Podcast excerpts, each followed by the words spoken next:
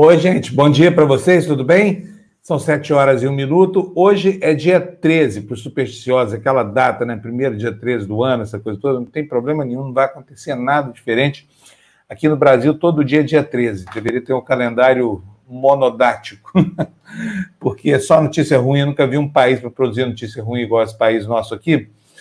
É, bom, temos hoje o noticiário aí focado em, em torno da, da, liberação da Coronavac, da taxa de eficiência, essa coisa toda, e já vou dizer logo para vocês aqui na abertura do jornal que assim a, o que aconteceu ontem em relação ao Instituto Butantan apenas confirma algo que a gente já tinha dito aqui no Despertador, sabe? Que é o seguinte: é um jogo de manipulação descarado Obviamente que o Dimas Covas, o presidente do Instituto Butantan, quando falou duas semanas atrás sobre ah, não podemos, força de contrato, dizer sobre o índice de eficácia dessa vacina, já sabia dos dados, por quê? Porque ele falou, atingimos o limiar da eficácia, foi o que ele falou na época. Eu mesmo disse aqui para vocês, é o seguinte, limiar significa o limite mínimo, né? Tangenciamos o limite. Foi o que aconteceu, a Coronavac tem 53, 50,38% de eficiência, é muito menor do que aqueles 70 e tantos por cento que foram anunciados lá para trás, na semana passada, o que confirma que tem um jogo de gato e rato aí entre Dória e Bolsonaro, em que um é exatamente a mesma coisa que o outro, com uma pequena vantagem para o Dória, que ao menos está do lado da ciência, ao menos isso. Mas de resto, olha, é tudo exatamente a mesma coisa, viu, gente? E Outro tema do noticiário de hoje é o lançamento de um candidato alternativo, um candidato independente para a eleição do Senado, porque lá está tudo dominado pelo bolsonarismo, né? O, o PT, inclusive, já aderiu ao candidato bolsonarista, enfim, essa coisa toda. Não me parece ser uma pessoa deplorável como todo bolsonarista, não, porque, porque o Rodrigo Pacheco, eu repito aqui, teve uma boa atuação quando do, do episódio do julgamento do, do, do, da cassação da chapa Dilma Temer, vocês se lembram? Ele recomendou a instauração de um processo de impeachment, contrariou o Temer, que era do partido dele, e acabou virando senador lá em Minas Gerais. Esperando que a seriedade dele não tenha acabado com, com é, quando ele, enfim, tomou esse tipo de atitude, né? Pessoal, vou dar aqui bom dia para todo mundo. Olha, quem chegou aqui hoje, primeiro de tudo, foi quem? Foi o, o Adolfo Neto? Não, não foi não. Vamos ver aqui, na minha aba de comentários aqui. Quem foi? Hoje está devagar aqui o meu mouse, sabe, gente? Então eu estou assim. Olha, Rosali Serra. Oi, Rosali, bom dia. Está dizendo para nós: bom dia, Democratonauta, saúde paz. Mentalizemos. Um... Tem que mentalizar demais, né, Rosali? Vânia Sampaio Rodrigues, bom dia para você. Alisson Lobo, bom dia. Érica, bom dia, Érica, tudo bem? Está dizendo aí, ó, bom dia, meus amores. Fábio Lu Floresta, boa quarta a todos. Boa quarta para nós todos, né, Érica? Quarta-feira, 13. Salvador Silva, bom dia. Lília Dantas, Ivan Carmo, César Bulcão, nosso filósofo skatista, André, Valério Melo, todos vocês que já estão aqui ligados na TV Democracia, bom dia para vocês. Vou começar aqui chamando a minha querida amiga Luciana Julião. Oi, Lulu. Bom Olá, dia. Bom dia. Olha, tudo na sua bem? aba de tudo jóia, na sua aba de comentários, você falou Rosali. Na minha aqui tá a Geise Gurgel. Sério? 4,53. Olha só, então sumiu da minha aqui esse comentário, porque aqui já está o da Ainda bem que não sumiu da minha, hein, Geise? Pois é. Então, Geise, bom dia para você também. Ficou sumida aqui, né? Ficou só a Rosalie. Então, bom dia para as duas, tá? É, tudo bem, Lu? Como é que foi de ontem para hoje? Descansou direitinho? Tudo bem? Ficou quietinho em casa? Eu descansei, eu consegui chegar cedinho ontem, relativamente cedo, né? Para os meus parâmetros, super cedo. E aí eu fiz uma maratoninha de uma série. Fiquei em casa. Que série você viu? Eu aca acabei de ver o Gambito da Rainha. Ah, muito bom, né? Eu não vi o Gambito da Rainha, então desejo vê-lo, é desejo muito ver esses gambitos. Mas a menina é incrível, viu, Fábio? Eu, eu, fiquei muito reticente, todo mundo, você tem que ver, você tem que ver. Eu falei, ah, será? Mais uma. Gostei, viu? Gostei que será que fez o Florestan ontem à noite? Bom dia, Florestan. Olha, estava acabando de falar de você aqui, Florestan. que coincidência. Tudo bem, Floresta? Bom dia, Fábio. Bom dia, Lu. Bom dia a todos que nos acompanham aqui. Ontem eu passei parte da tarde, fim da tarde, início da noite, escrevendo. Estou uh, escrevendo um texto para o livro do Oswaldo Mendes sobre a amizade do Florestan com Antônio Cândido vai sair em livro e vai ter um prefácio meu, do Paulo Sérgio Pinheiro. e outro do Danilo Miranda, que é o uh, presidente lá da, do SESC, né? E, enfim, é, o livro sai uh, no começo desse mês, antes, uh, ainda no, na, na, no primeiro semestre, né? E, enfim, queria lembrar a vocês aí a respeito das vacinas, né?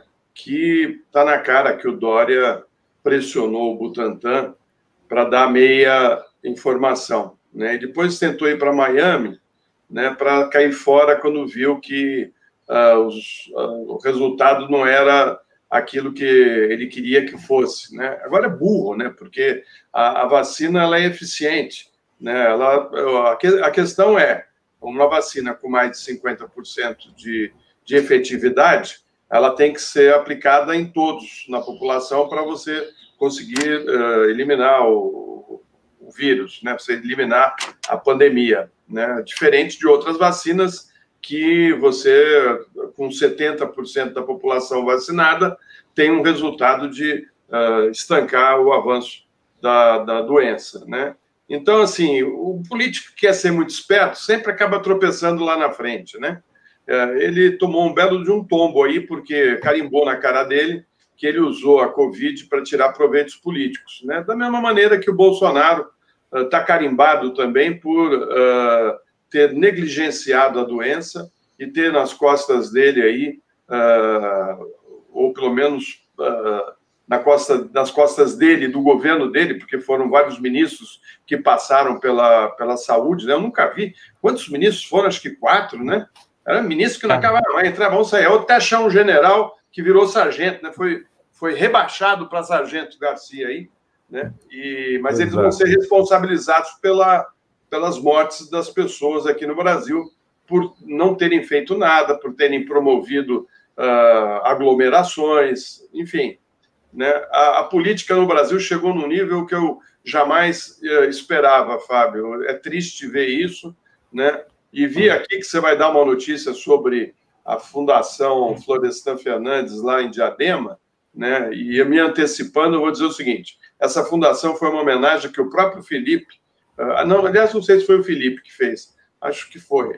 Uh, lá atrás, no, no, nos anos 90, né, é, um, é um lugar muito legal, que é, é, um, é uma fundação profissionalizante, que trabalhadores uh, fazem os cursos e aprendem uma profissão, e isso tem ajudado muito a população de Diadema que está desempregada, a pessoa aprende a ser costureira, a ser uh, marceneiro, aprende uma série de profissões uh, que vão resultar numa vida melhor, né?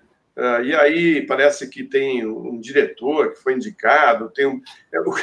Enfim, eu não sei desse caso aí, acho estranho que a Folha tenha feito uma notinha, né? Porque é um assunto que eu fiquei pensando, viu, Fábio? Certamente, se fosse em Santo André, ou Mauá, ou sei lá, uma cidadezinha outra aí, governada por alguém de outro partido que não o PT, não, nem seria uh, lembrado, né? Mas como, como é uma administrada pelo PT, virou um, um, problema. E eu não, eu não tenho nada a ver com isso, não sei quem é o sujeito, né? Tenho admiração pelo prefeito de Diadema, é um grande político, é um homem sério, né? Enfim, uh, fico também pensando o seguinte: por que, que o, o Trump uh, vai e, e, coloca Cuba como um país terrorista, como todo mundo sabe que não é um país terrorista, né? E por que que preocupa tanto Cuba? Né? Por que, que eles são tão preocupados com uma ilhinha pequena, com 11 milhões de habitantes? Por que, que não está preocupado, por exemplo, com Haiti, que tem milhões de pessoas na pobreza, uh, milhares de pessoas morrendo de fome? Ninguém nem fala do Haiti, mas de Cuba falam. Por que será? Por que, que uma ilhinha de nada nesse planeta todo está uh, sempre no noticiário, sempre com tanto ódio dos norte-americanos? Qual o problema?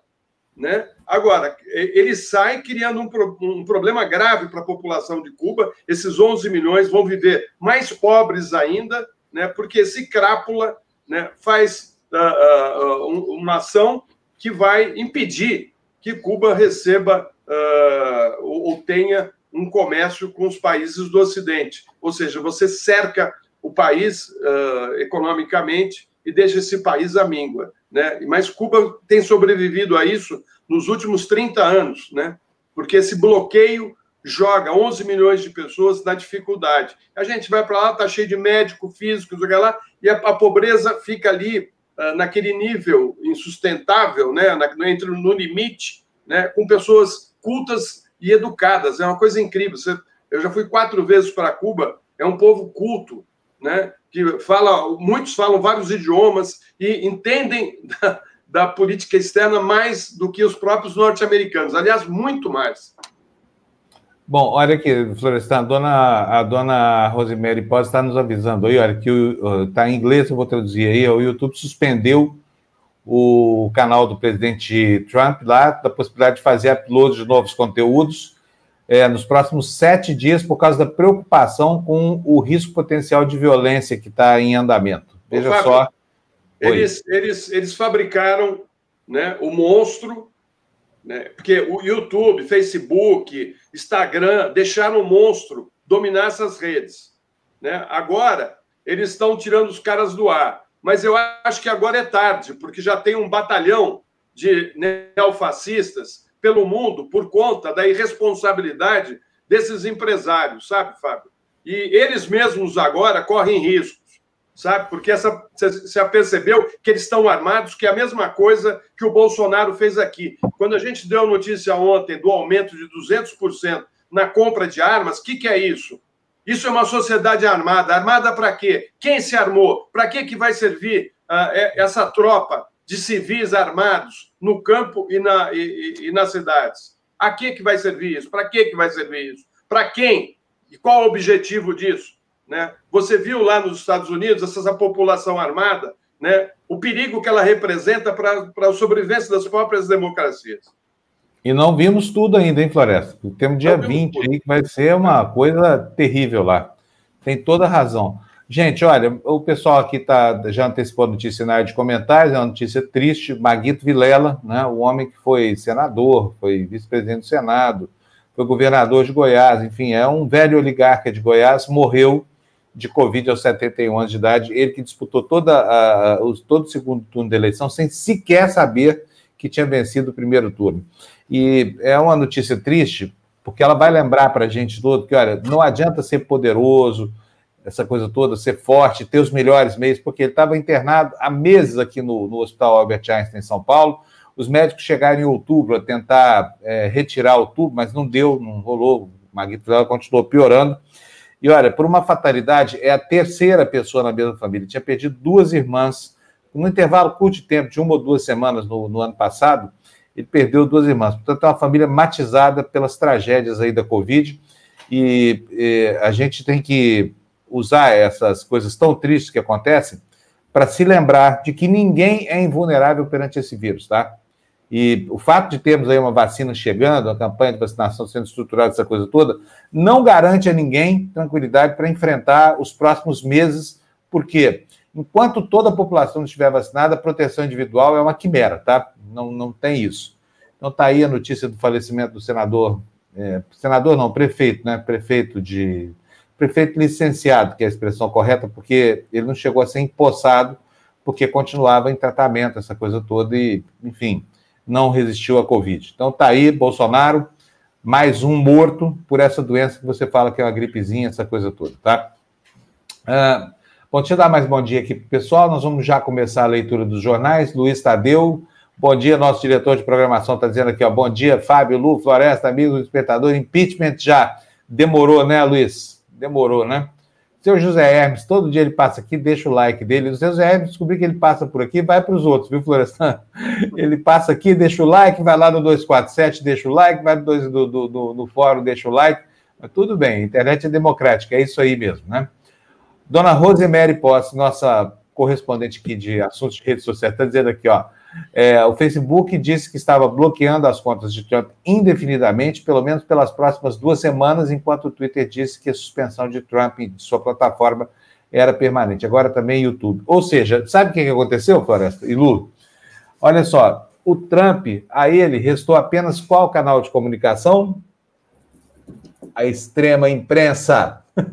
Morreu na mão dos jornalistas aí, ó. Não tem mais para onde falar. Calaram a boca do Magano lá, do doidão, e sobrou para ele. Olha, eu vou te falar. entrevista. Fala, vou repetir de novo, cara. Esse cara foi eleito com fake news, com as bênçãos do Facebook, do YouTube, do Instagram. Ele perdeu a eleição e agora esses caras põem o rabinho entre as pernas e, e tomam essa atitude, né? Agora é tarde, cara, porque essa tropa está formada. É verdade mesmo, é verdade mesmo. Agora, o que, que, será que vai dar dessa história de impeachment, hein?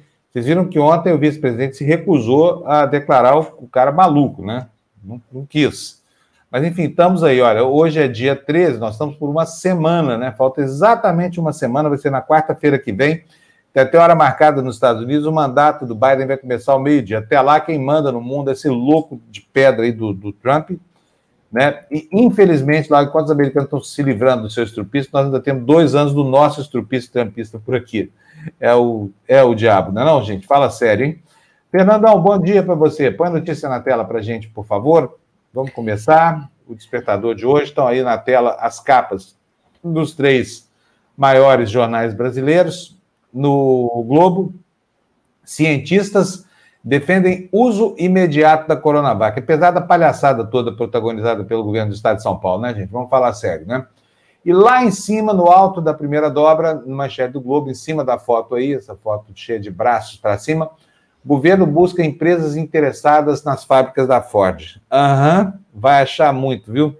Quem é que vem para um país de malucos como esse nosso aqui, hein, gente? Fala sério. Muito menos sobre os auspícios de um presidente da República, que todo mundo sabe que é a cópia escrita em Carrara, para não usar a expressão chula aqui, né, da matriz americana lá do Trump. Põe na tela para a gente a capa, por favor, Fernando. Tá aí, olha. O, na Folha de São Paulo, Coronavac previne 50,38% de todos os casos, diz a gestão Dória.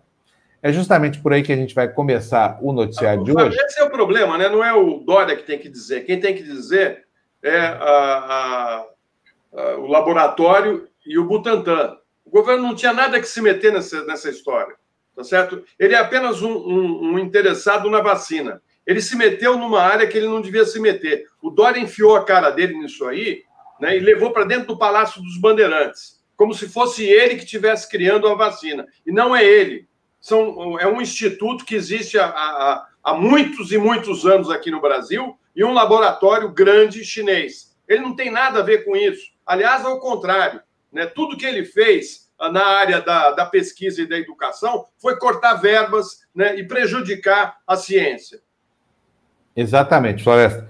É, eu falo que, que esses dois são a mesma coisa. A sorte do Dória é que, por por, ser antagônico, por, por antagonizar com o Bolsonaro, ele está do lado certo, do lado da razão. Mas isso não significa que a ação dele é melhor do que qualquer uma outra, né?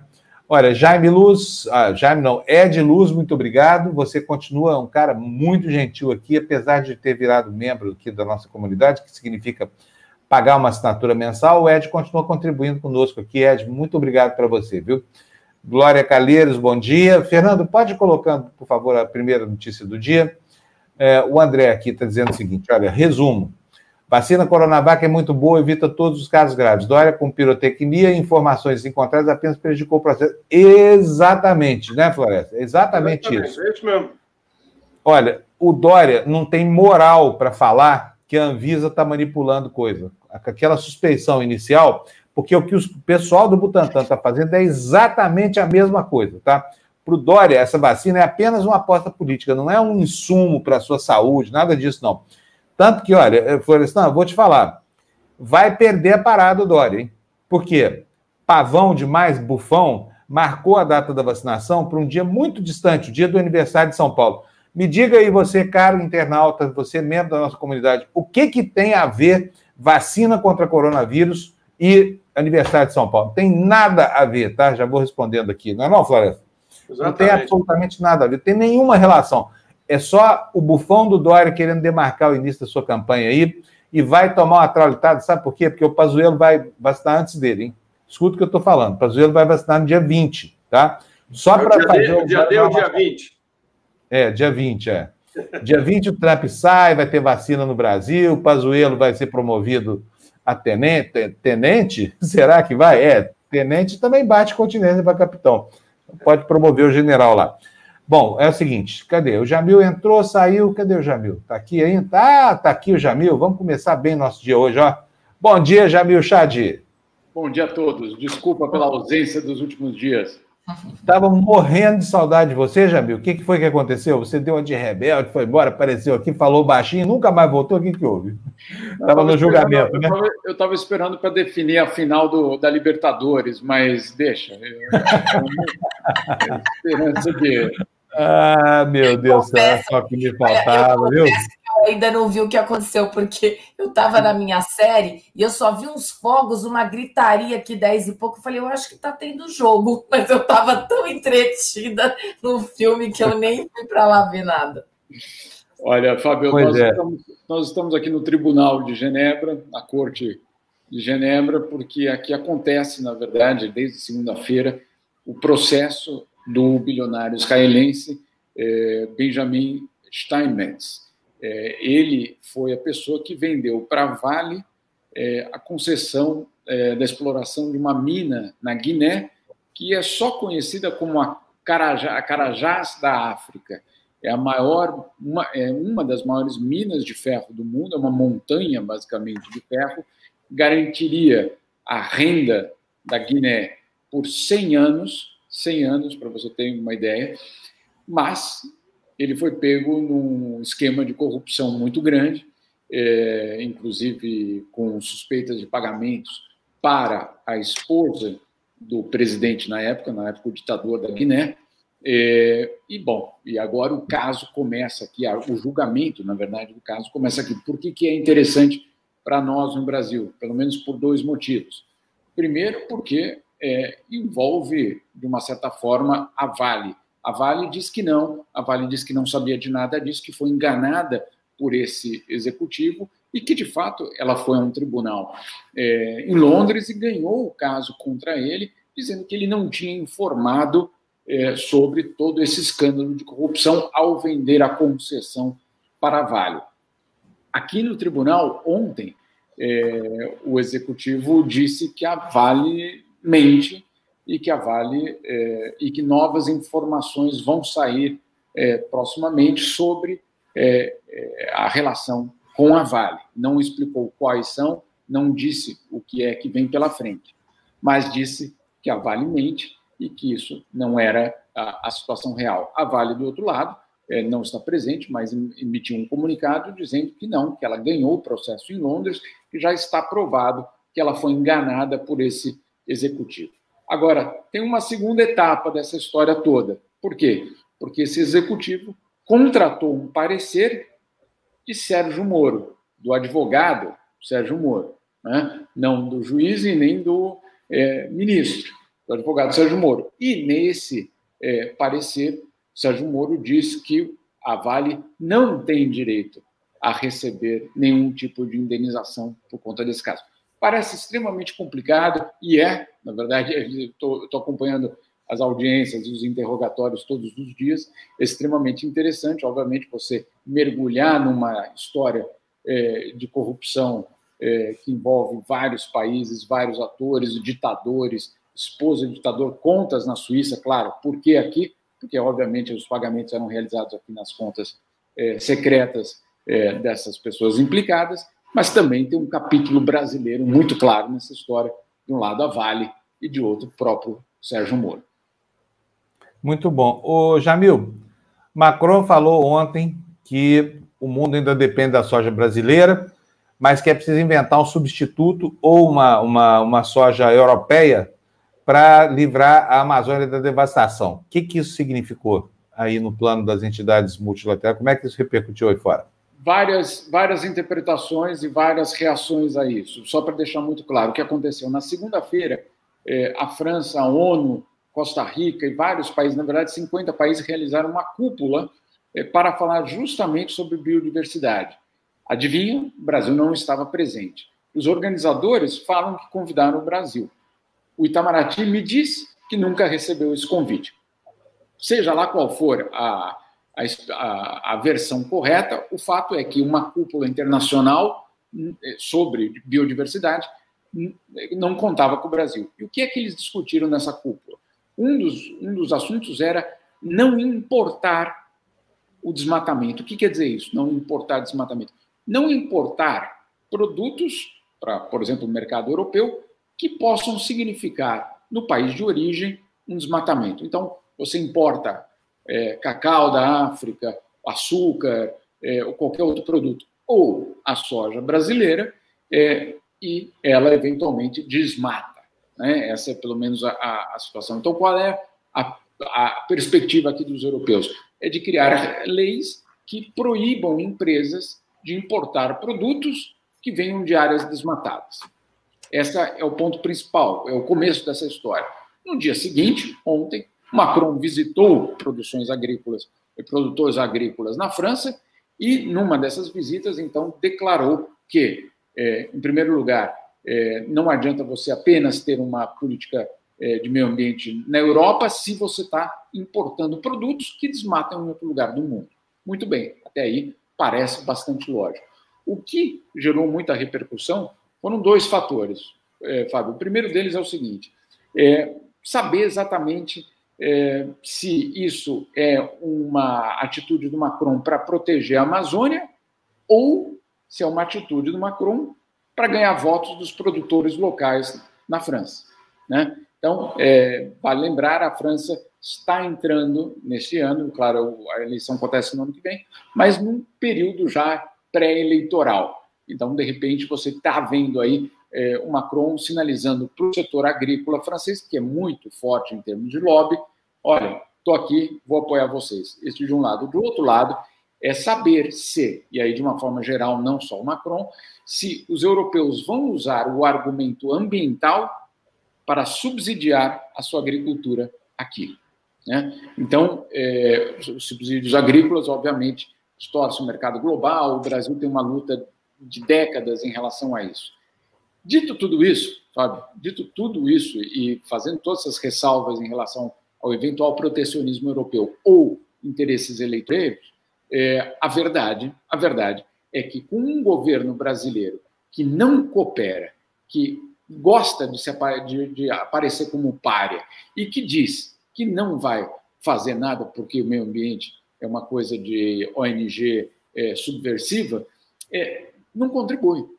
Dá o argumento perfeito para os europeus tomarem todas essas medidas e, eventualmente, prejudicar ainda mais a economia brasileira. Então, é, de um lado, você tem, sim, dúvidas em relação às motivações do Macron falar tudo isso e organizar tudo isso, muito bem, essas dúvidas são legítimas. Agora, do outro lado, você tem um governo brasileiro que faz tudo para entregar o jogo. Né? Voltando a falar de futebol, né, Lu? É, é aquele time que é, né, entrou em campo sem goleiro.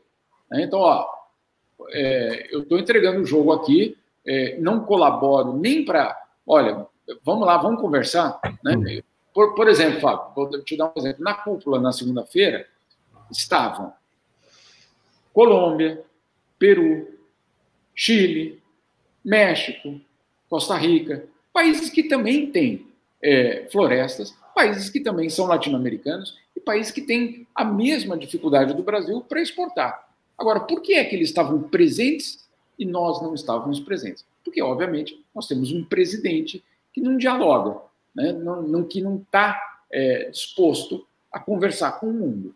Então, é, ver tudo isso como, ah, não, isso é uma ameaça, eles querem pegar a Amazônia, ninguém quer pegar a Amazônia. Não é isso. Não é isso. O ponto central aqui não é você tem o capítulo ambiental, que é fundamental, e você tem o capítulo protecionista agrícola europeu. Agora, de, de, violação da soberania da Amazônia é o único dos pontos que não está em discussão. Jamil, Inclusive, é. repercutiu aí na Europa a saída da Ford e da Mercedes do Brasil? Saiu. Certamente, certamente, eh, Florestan, porque inclusive é, vem numa tendência de, é, eu diria, de um distanciamento em relação ao Brasil.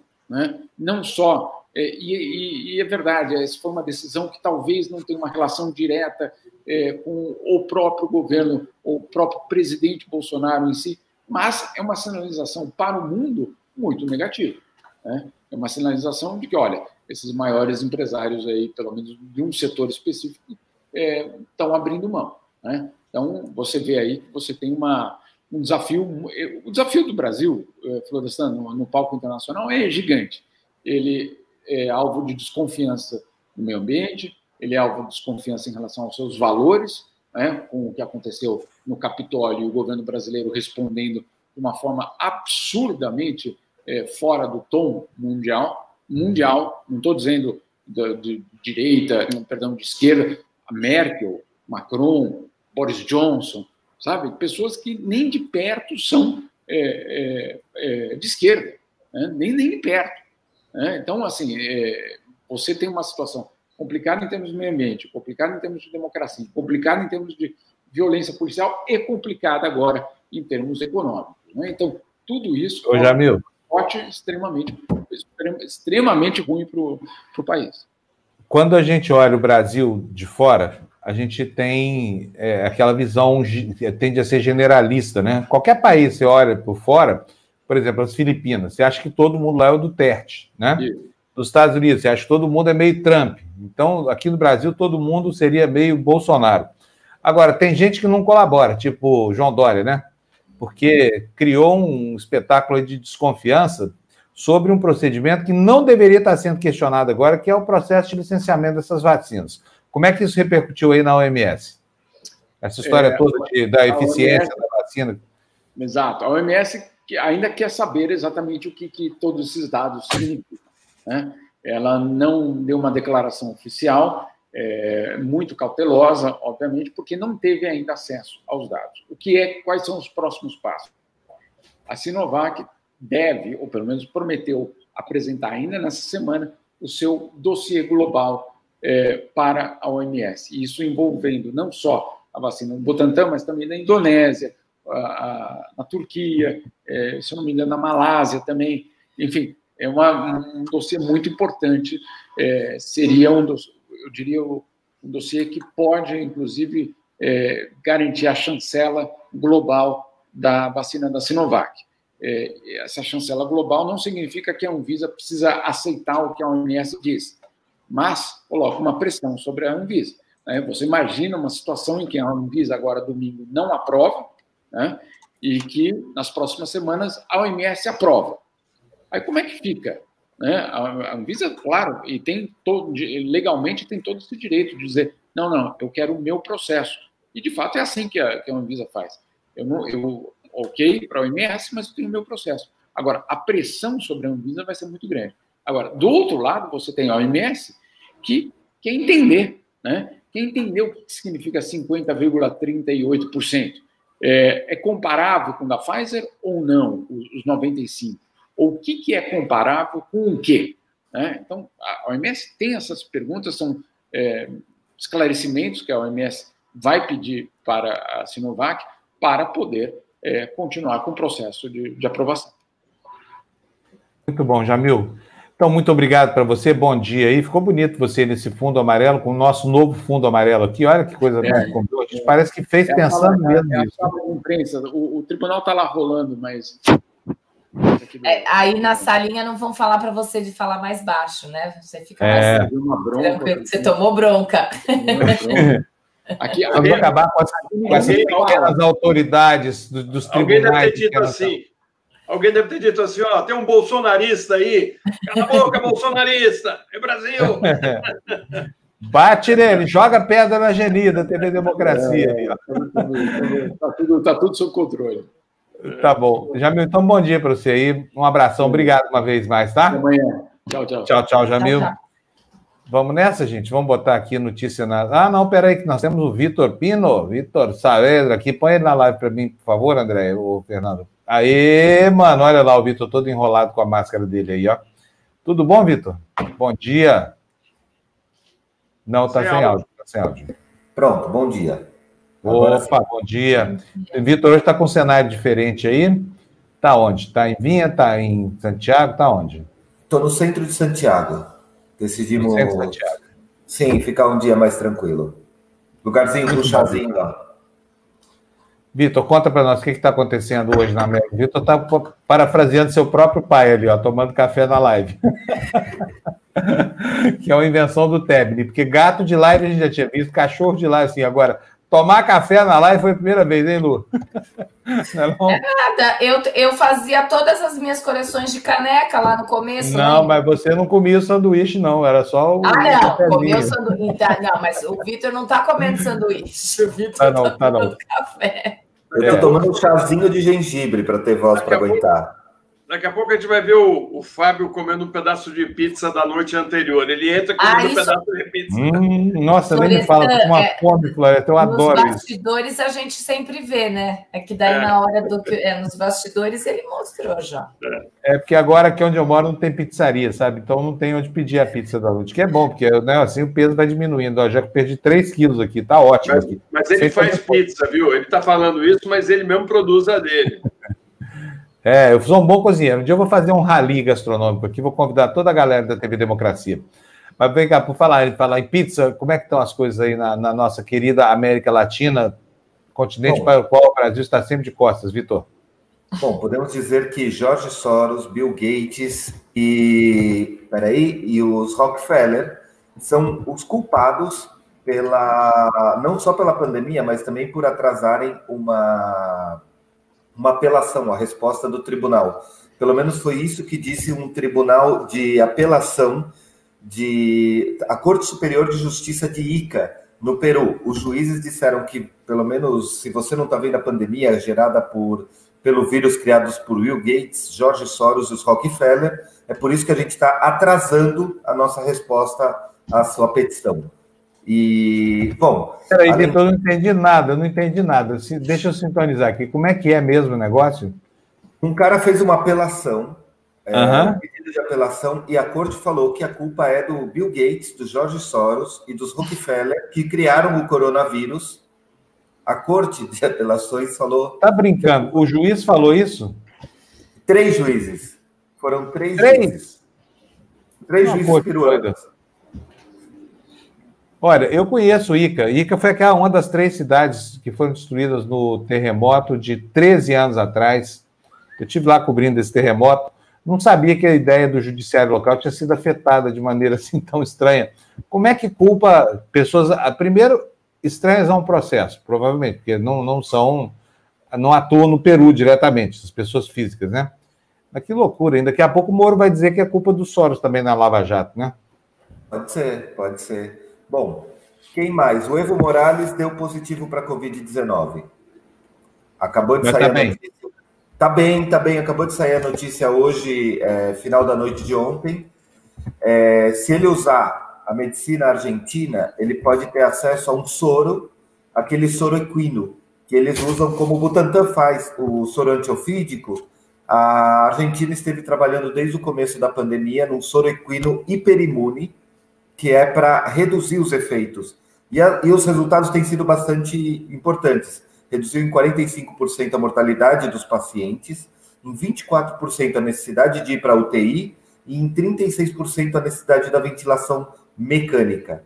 Isso daí está sendo aplicado já na Argentina, já foi aprovado, mas tem uma aprovação aquela temporária, emergencial. O, o outro que aconteceu na Argentina, que até ficou meio fica meio fora de tom é que você acredita que assim, todas as histórias das festas é, clandestinas, dos, do, dos encontros escondidos, a polícia invadiu uma festa clandestina, que na verdade era uma festa de swing, e foram confundidos por strippers. Ixi. Foram confundidos com o quê? Com strippers. As mulheres pularam em cima achando ah. que os caras iam tirar roupa. Ai, meu Deus do céu, mas é demais, hein? Quer dizer que devassaram lá a, a orgia alheia e aí deu ruim. É isso? Deu ruim, deu ruim. Foi Onde, todo foi? Onde é que foi que isso aconteceu? Hã? Onde é que isso aconteceu? Argentina, óbvio. Você tinha que ver. Ah, ah, provavelmente não é, porque era uma festa, não era um swing, né? Uma festa, uma, enfim, uma suruba, que é o que chama aqui no Brasil o é, nome certo. Suruba. É, uma suruba, porque suruba não deve ser proibida em lugar nenhum do mundo. É, quer dizer, o problema é a suruba clandestina, quer dizer, que até no tempo de coronavírus, até a suruba tem que ser as claras, viu, Vitor? Exatamente, tem que usar máscara e camisinha. E a última é... arranjou umas notícias muito esquisitas para a gente hoje, sabia? Eu tenho uma muito triste. Eu tenho uma muito triste. Um tribunal argentino autorizou o uso de dióxido de cloro num paciente que estava terminal de Covid. E a pessoa morreu, óbvio. O dióxido de cloro é um, é um produto sanitário, mas que ficou é, bastante conhecido na Argentina porque uma apresentadora de televisão falou que aquilo lá podia curar Covid. É, o Trump então, também falou. Né? Não, o Trump falou lisol, era lisoforme, lembra? Era o lisol. Sim, mas o, o lisol tem, tem dióxido de cloro. Só que aí que tá, o, o filho, desse, o enteado desse, desse paciente foi na justiça e falou: olha, tem que usar esse remédio, tem que usar o dióxido de cloro. Usaram e morreu. O padrasto dele morreu. Então, não só de notícias estranhas hoje, infelizmente temos essa notícia ruim. E tem umas fotos que eu mandei que tem o pessoal dos restaurantes do México que estão fazendo panelaço para reabrirem, porque estão dizendo que vão perder o emprego. A parte interessante é que o México é um dos países que mais está sofrendo com o coronavírus. A gente entende a necessidade das pessoas de, de conseguirem um emprego, de, de trabalharem, de gerarem renda, mas a que custo? Então, não sei, Fernando, se você tem as fotos já prontas, se, se não tiver, não é tanto problema. Mas olha, olha, olha o pessoal aqui reclamando, principalmente, se ou nos unimos, ou, ou abrimos, ou morremos. Pode passar para as próximas, Fernando, sem, sem muita dó. O pessoal dos restaurantes do México querendo, de verdade, é, reabertura, abrir ou morrer que, o, que, o que responde basicamente à falta de. Não, não era essa, não. O que responde à falta de apoio governamental para os pequenos empresários. E era isso, Fábio. Agora, essa, essa, situação, Fábio, está uh, no mundo todo. Quer dizer, todo o pessoal que trabalha com, com restaurante, alimentação, serviço, está sofrendo, né? Tá. Uh, é, agora, eu recebi uma informação de uma amiga jornalista lá da Espanha, diz que a situação na Espanha está gravíssima, porque eles estão com o maior, uh, o mais uh, intenso inverno da história da Espanha, né? Ou seja, neve, um frio danado e a, a Covid comendo solta. Uh, eles estão, vai vir mais um lockdown lá e, eles estão realmente no, no, fundo do poço, né? Eu não sei como é que a gente vai fazer para sair disso. Portugal é, e... começa quinta-feira, Florestou, lockdown. Meu amigo que mora lá falou que a partir de amanhã é lockdown de novo. Aqui no Chile, o sul do Chile, a partir de amanhã também, quinta-feira, ele entra em lockdown também, por excesso de Olha, Só para dizer o seguinte, a gente fala aqui de restaurante, todos os empresários sofrendo absurdamente, a gente entende. Na Espanha é pior ainda, porque a Espanha é um país em que o turismo é um insumo básico da economia. São 90 milhões de turistas por ano lá. Imagina esse pessoal sem poder abrir, o tamanho do prejuízo estrutural lá, né? Ô, Vitor, tá bom, então. Então, muito obrigado. Se quiser ficar por aí, fica. Nós temos o deputado Fábio Trade aqui já na nossa fico, área. Espera. Fico sem problema. Então, vamos botar ele para dentro aqui. Faz tempo que eu não vejo o Fábio Trade. Deputado, bem-vindo. Estava sumido. Pegou Covid e vazou, nunca mais apareceu aqui na TV Democracia. O que aconteceu, deputado? Bom dia, bom dia, Fábio. Bom dia a todos. Bom dia. Amigos. Bom dia, deputado. Não, eu voltei, eu conversei na, no, no Tertúlia, é? eu tive no Tertúlia depois ah, é da, da, da, recuperação, uma conversa muito produtiva, ainda um pouquinho sequelado, porque comprometeu é, parte dos pulmões, mas já nativa, graças a Deus, estamos aqui firmes e fortes. E como é que está agora, deputado? A é, saúde? Recuperou totalmente? Fazendo fisioterapia pulmonar é, e, e caminhadas Uh, mas é ficou assim um pouquinho de, de cicatriz, acho que é fibrose, né, no, nos pulmões. E eu vou fazer uma tomo é, na sexta-feira, mas nada que comprometa assim as minhas atividades, é, vida normal. Só que não é mais como antes em termos de é, integridade pulmonar. Segundo a pneumologista, tende a desaparecer com o tempo. Né? Vamos aguardar. É, eu, eu contraí, os primeiros sintomas foram no dia 8 de novembro. Então, nós vamos agora para o terceiro mês, em fevereiro, e a, a, perspectiva de que eu possa recuperar totalmente os meus pulmões. Não, não atingiu não atingiu os rins, é, neurologicamente tudo tranquilo, foi os pulmões mesmo. Né? E aliás, hoje agora acabou, faleceu, né, o, o Maguito. Né? É. é, não, não resistiu, né? Ao contrário da sua família, né? Quantos parentes foram? Foi o senhor, o seu irmão? Eu e o né? Nelson. É, os dois pegaram. O Maguito, foi, é. o Maguito perdeu duas irmãs, né? No ano passado, logo no comecinho da, da pandemia, acho que no mês de agosto, eu me lembro de duas irmãs dele terem morrido, e ele disputou a eleição inteira do segundo turno sem saber sequer sem que tinha vencido o primeiro, né? Uma fatalidade incrível, que mostra pra gente que não adianta ser poderoso, porque se tem gente poderosa nesse país aqui, é Maguito Vilela e essa geração do, do, do, do, do Íris lá, do Íris e da Íris lá em, em Goiás, não adiantou Sim. nada. Os melhores médicos, melhor hospital, estava no Einstein aqui em São Paulo, ó, morreu. Né? E é o que acontece com todo mundo que descuida da, da, da vacina, fica sujeito a esse tipo de coisa. Bom, deputado, vamos lá, deixa eu falar uma coisa. É, nós estamos vendo aí uma, uma, um campeonato de insensatez no país. Nós estamos muito assustados com isso aqui, porque para todo lado que se corra, o bicho parece que pega a gente. É, eu estou falando do comportamento das autoridades perante a vacina, né? Porque o comportamento do Dória aqui em São Paulo não é melhor do que o do Bolsonaro, não. É só do Dória que está do lado certo da história. Porque, afinal de contas, se transformou num mistério essa história do, da, do índice de eficiência da vacina e a montanha acabou parindo quase que um rato, né? Por 0,38 essa vacina não é barrada. Queria saber como é que você está vendo essa guerra toda aí, retórica, e aonde nós vamos chegar com autoridades assim tão descabeceadas, assim, tão descomprometidas daquilo que é o foco do problema, que é a saúde pública? Bom, a minha impressão é de que a politização ela contaminou o debate é, epidemiológico, científico, em virtude dessa guerra já na perspectiva de 2022 entre o Dória e o Bolsonaro. Mas é, a, a, o que fica muito claro para mim é de que a, todas as pautas uh, políticas, sociais, econômicas do país estão, eh, diria até fazendo aqui é, um, um, trocadilho, contaminadas é, pelo vírus. Não é? Tudo hoje está condicionado ao vírus.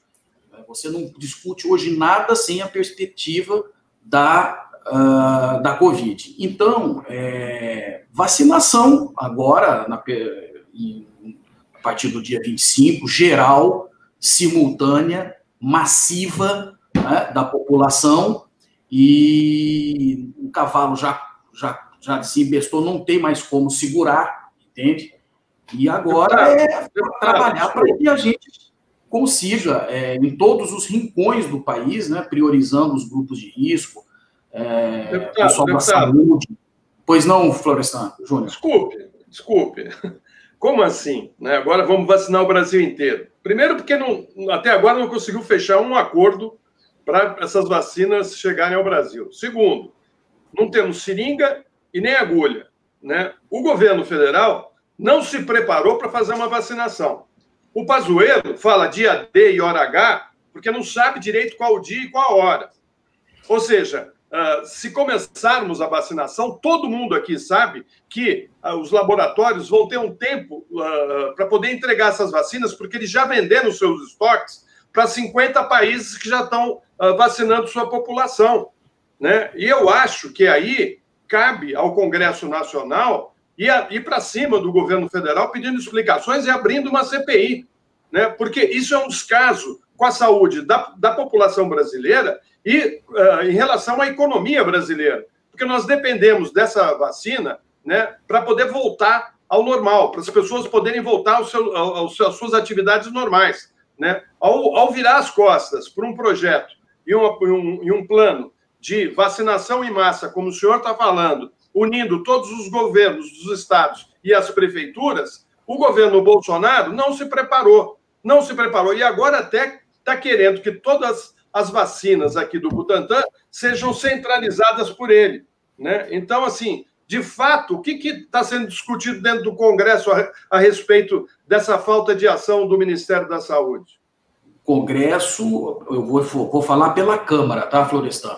Está em falta com essa urgência, porque está priorizando eleição para presidente da Câmara e deixando, como você muito bem disse, a questão prioritária da vacina. Houve um movimento por parte do senador Alessandro Vieira, e eu subscrevi, é, junto com Felipe Rigoni, da Câmara, meu colega, no sentido de requerer uma convocação extraordinária da Câmara para tratarmos desta questão da falta, da incúria do governo federal, é, no sentido de não apresentar um plano concreto, real, de, vacinação em massa. Não vingou porque outros deputados, sobretudo aqueles mais vinculados a esse centrão, impedem. É uma barreira de proteção que faz o Congresso, a Câmara e o Senado ficarem nessa letargia. Agora, é, o que cabe ao deputado fazer nesse momento em que o recesso indevido e ilegítimo, que eu me manifestei contra esse recesso também, que é até constrangedor nesse momento, deputado que já estava trabalhando em casa, descansar em casa, é, é fazer pressão, como eu estou fazendo, não é? nas redes sociais, me manifestando, em todos os convites que recebo é, dos veículos de comunicação, colocando a boca no trombone e dizendo o governo errou, mas agora é preciso, através da pressão social, política, né, fazer com que Rodrigo Maia, Arthur Lira, Baleia Rossi, Davi Alcolumbre, esses todos que estão aí à frente dessa pauta de presidência, eleição, é, tenham um choque de realidade. As pessoas estão morrendo. Hoje, é, cada dia eu mando seis, sete mensagens de condolência aqui para pessoas conhecidas minhas. É que a gente pode, eu pelo menos posso fazer enquanto deputado federal. Convocação de CPI agora no momento de é, recesso e transição de presidência, isso pode ser feito, temos que recolher as assinaturas, tudo, mas vou dizer a você, Florestan, até a coisa acontecer, eu creio que a vacinação já vai é, estar ocorrendo no país. Bom, deputado, é, me disseram aqui que nós combinamos com, com, o senhor que não podemos tocar no seu posicionamento da eleição do presidente da Câmara. É, é difícil. Maravilha, não tem problema não. O, ah, PSD, então tá o PSD não fechou questão. Tem maioria a favor uhum. do Arthur Lira, não é? Porque é um partido que é, ele, ele é muito regionalizado. Cada estado tem um, um quadro, sabe, Fábio? Por exemplo, é, tem, tem estado que o PSD é centro-esquerda. E tem estado que o PSD é direita radical. Então você não tem é, uma a... mesma linguagem. É, a... a... gente, a gente nunca, nunca entendi isso. Assim, nas entrevistas com o Kassab, a gente ô, sempre cobra isso dele, falando onde há. É, ah. é, regional, o Brasil. Bom, é regional. Enfim, a... essa, é a realidade, essa é a realidade de todos os partidos no Brasil. Né? É, quase, que quase agora, né? Apoiando o Davi Alcolumbre no Senado, né? deixando a Exatamente. lá. Mas, enfim, é. É, vou, vou conversar com os candidatos, né? Surgiram outros aí. Eu não sei se é verdade ou não, mas o Alexandre Frota colocou lá um post falando: se é para colocar um impeachment, vote em mim para presidente, que no dia seguinte eu ponho isso para votar. Não sei se é brincadeira, eu não sei se ele fala sério ou não, mas enfim, Vou conversar com Arthur Lira, vou conversar com Baleia Rossi, vou conversar com o presidente Kassab, mais à frente eu vou me posicionar.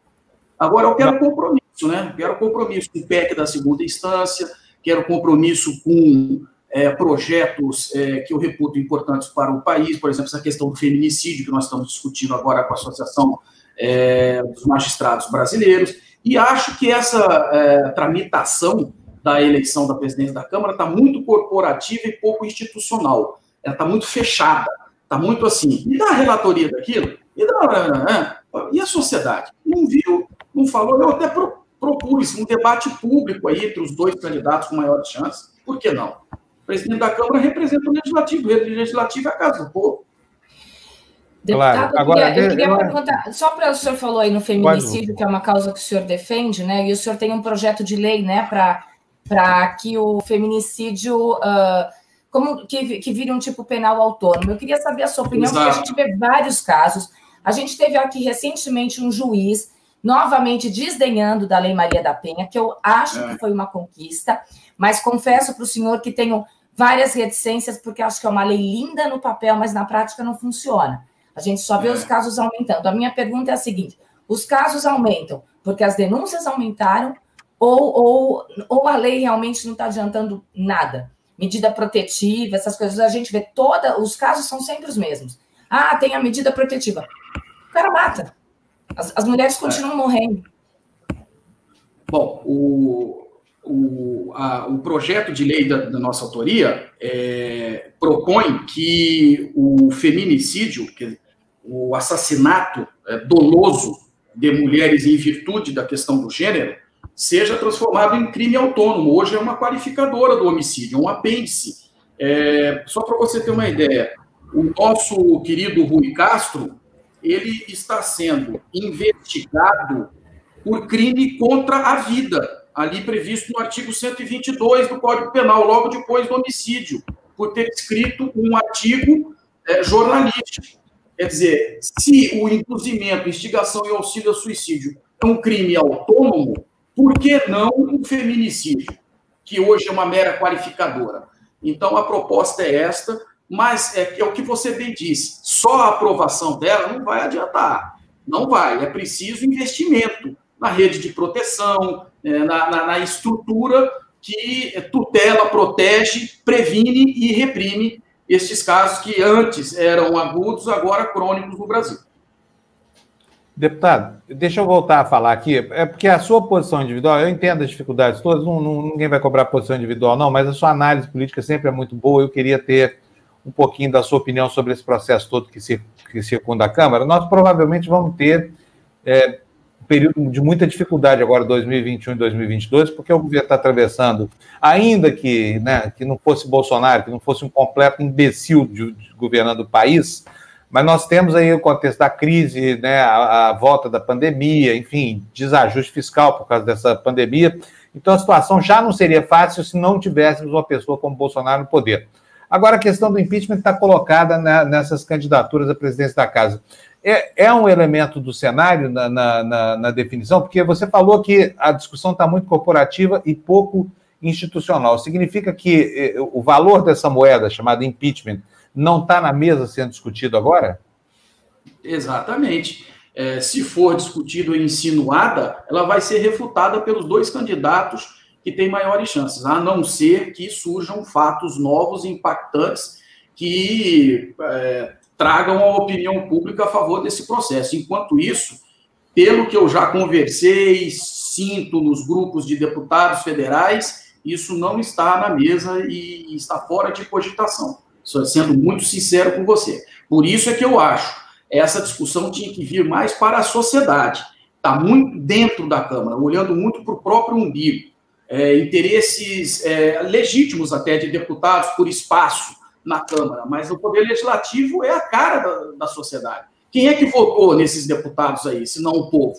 Então, é preciso que é, haja uma iniciativa nesse sentido, sabe? Eu venho reclamando, mas até agora é, parece que não surtiu efeito, porque a pauta geralmente dessas conversas é entre deputado e deputado por espaço na Câmara, e a sociedade está de fora, apenas opinando, quando ela é diretamente é, interessada na eleição de um presidente que represente o poder legislativo sem comprometimento com outros interesses, não é? é essa, essa aproximação do Arthur Lira com o presidente Jair Bolsonaro é um problema que está, de certa forma, fazendo com que é, alguns deputados pensem melhor sobre se vão ou não arriscar é, no voto a favor de quem pode fazer com que a Câmara dos Deputados não trabalhe corretamente cumprindo o seu dever. Porque por mais problemas e críticas que se possa fazer o Rodrigo Maia, temperamento dele, o jeito dele, ele segurou, embora tenha segurado o impeachment, em alguns momentos ele foi firme em relação ao, a, aos ímpetos autoritários do presidente Jair Bolsonaro. É o mínimo que se espera de um presidente que queira representar o legislativo. Floresta? Não, para mim está tá ok, gostei já da, das explicações, né? E realmente o que o deputado falou é verdade. O, a casa está fazendo uma discussão muito uh, interna para o umbigo e não está ouvindo a sociedade, né? É uma pena, mas também ele tem razão quando diz que esse Congresso foi eleito com voto popular, né? E, enfim, eles representam um pensamento de quem votou neles. Agora, deputado, uma coisinha, pela sua percepção, você conhece tão bem o processo interno lá, está mais para quem? Está mais para Arthur Lira ou está mais para a oposição ao, ao, Jair Bolsonaro? É, no, porque Baleia Rosa não significa necessariamente um movimento de oposição, mas enfim, está mais para o movimento de oposição interno lá dentro ao governo Jair Bolsonaro. Olha, se fosse é, corrida de cavalo, eu diria cabeça a cabeça. Assim, ah, é? É. Muito, Quer dizer que a traição vai comer solta lá, né? E, e ver se, se vão acontecer fatos novos a questão, lá, a, a, questão toda é que um voto desse deveria ser aberto, a população deveria saber em quem cada deputado votou. A eleição é secreta, há traições. Exato, né? há traições de, de, de, de, todos os lados, porque me parece que vão ter outras candidaturas aí, não é? é agora, é, por mais estranha que possa parecer a minha sugestão, eu quero reafirmar um convite aos deputados que são é, candidatos à presidência da casa para virem debater em público, dizerem à sociedade o que, que eles pensam do legislativo, como é que tem que ser a relação do legislativo com o poder executivo, o que eles pensam a respeito da descriminalização do aborto, o que eles pensam a respeito de várias pautas importantes do país. É muito, porque ele, no final, é que decide, no colégio de líderes ali conversando, o que é que vai ou não ser votado. E a sociedade não sabe quem é esse homem, não sabe quem é essa pessoa. Precisa vir a lume isso. Ok. Bom, deputado, um abração, foi um prazer falar contigo aqui. Bom saber que está tudo bem com a saúde, né? Se recuperando da, da Covid. Muito obrigado e vamos aborrecer, porque daqui até o dia 20 de fevereiro, tem, até o dia 15 de fevereiro, tem tempo ainda para a gente especular à vontade. Então, já já nós estamos de volta com outro convite, tá bom? Um grande abraço, saúde para vocês todos. Na sexta-feira, nós vamos ter uma live com a Associação dos Magistrados Brasileiros, com a presidente Renata Gil, para pautar já na Câmara dos Deputados a, o projeto de lei do feminicídio. É, ah, e vamos, vamos derrotar, né, deputado? Vamos derrotar esse projeto do governo que quer uh, levar as PMs para o comando do governo federal, centralizar uh, o comando da, das, das PMs. Né? O senhor é a favor ou contra isso? Sou contra, já me manifestei. É, é uma tentativa de submeter as, a instituição policial, que é do Estado, que é da sociedade, que é do povo, a governantes, a conjuntura política. Isso é perigosíssimo, é uma insinuação de ataque à democracia. E hoje não se faz, não se faz mais golpe de forma ostensiva, aos poucos, né? Essa, essa que aconteceu com o Rui Castro, isso é um absurdo. O Rui Castro está sendo acusado de crime contra a vida, ele pode ir a júri, porque escreveu um artigo não, isso é, é, é outro, né? É, é, o, é o enésimo, porque antes teve o Noblar. lá o caso sustentado no banco dos réus, ou o Ministério Público, a defesa, dizendo, não, o artigo quis matar o presidente, quis induzir o presidente à morte. Pô, isso aí não pode, gente. Pelo amor de Deus. É. Para. Bom, é, é isso aí. Um, um, grande abraço. Força. Um abraço, deputado. Obrigado, deputado, Fábio Trade, PSD, falando com a gente aqui ao vivo no, no, no, nosso jornal. Agora vamos botar aqui, só que eu vou ter que tirar um para botar outro. Não, não vai precisar, não, porque o Fábio Trade já saiu. Mas, enfim, eu vou tirar o Vitor aqui para colocar o pai do Vitor. Espera aí. Vitor já volta. Deixa eu botar aqui o Tebni, meu co-sopro. Bom, Bom dia, dia Tebni Pino Saavedra. Como vai? O homem que descende diretamente da linhagem mais nobre de Cervantes, o pai do Roncinante, do Dom Quixote. é isso aí. Olha, bem? O pai do Roncinante é bom, porque você teria que ter uma genética também, né, Tebni? É. Pois é. Pode ser o pai do Rocinante. Eu estou bem para Rocinante, né? Rocinante era, era gordo antes. E quando peguei anemia, meu amigo, perdi 20 quilos, aí virei Rocinante também. Você acredita? Ficou lindo, Tebni. Eu vi umas fotos suas ontem na internet, sem essa boina aí.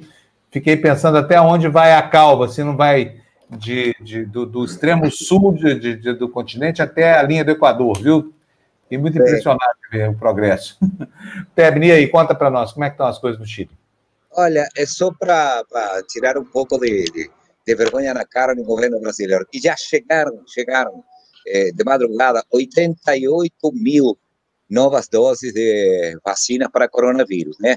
Isso já foi aprovado, vocês têm a Anvisa e nós temos aqui uma instituição parecida que também é a que certifica a validade e qualidade eh, das vacinas e dos remédios que chegam no país, né?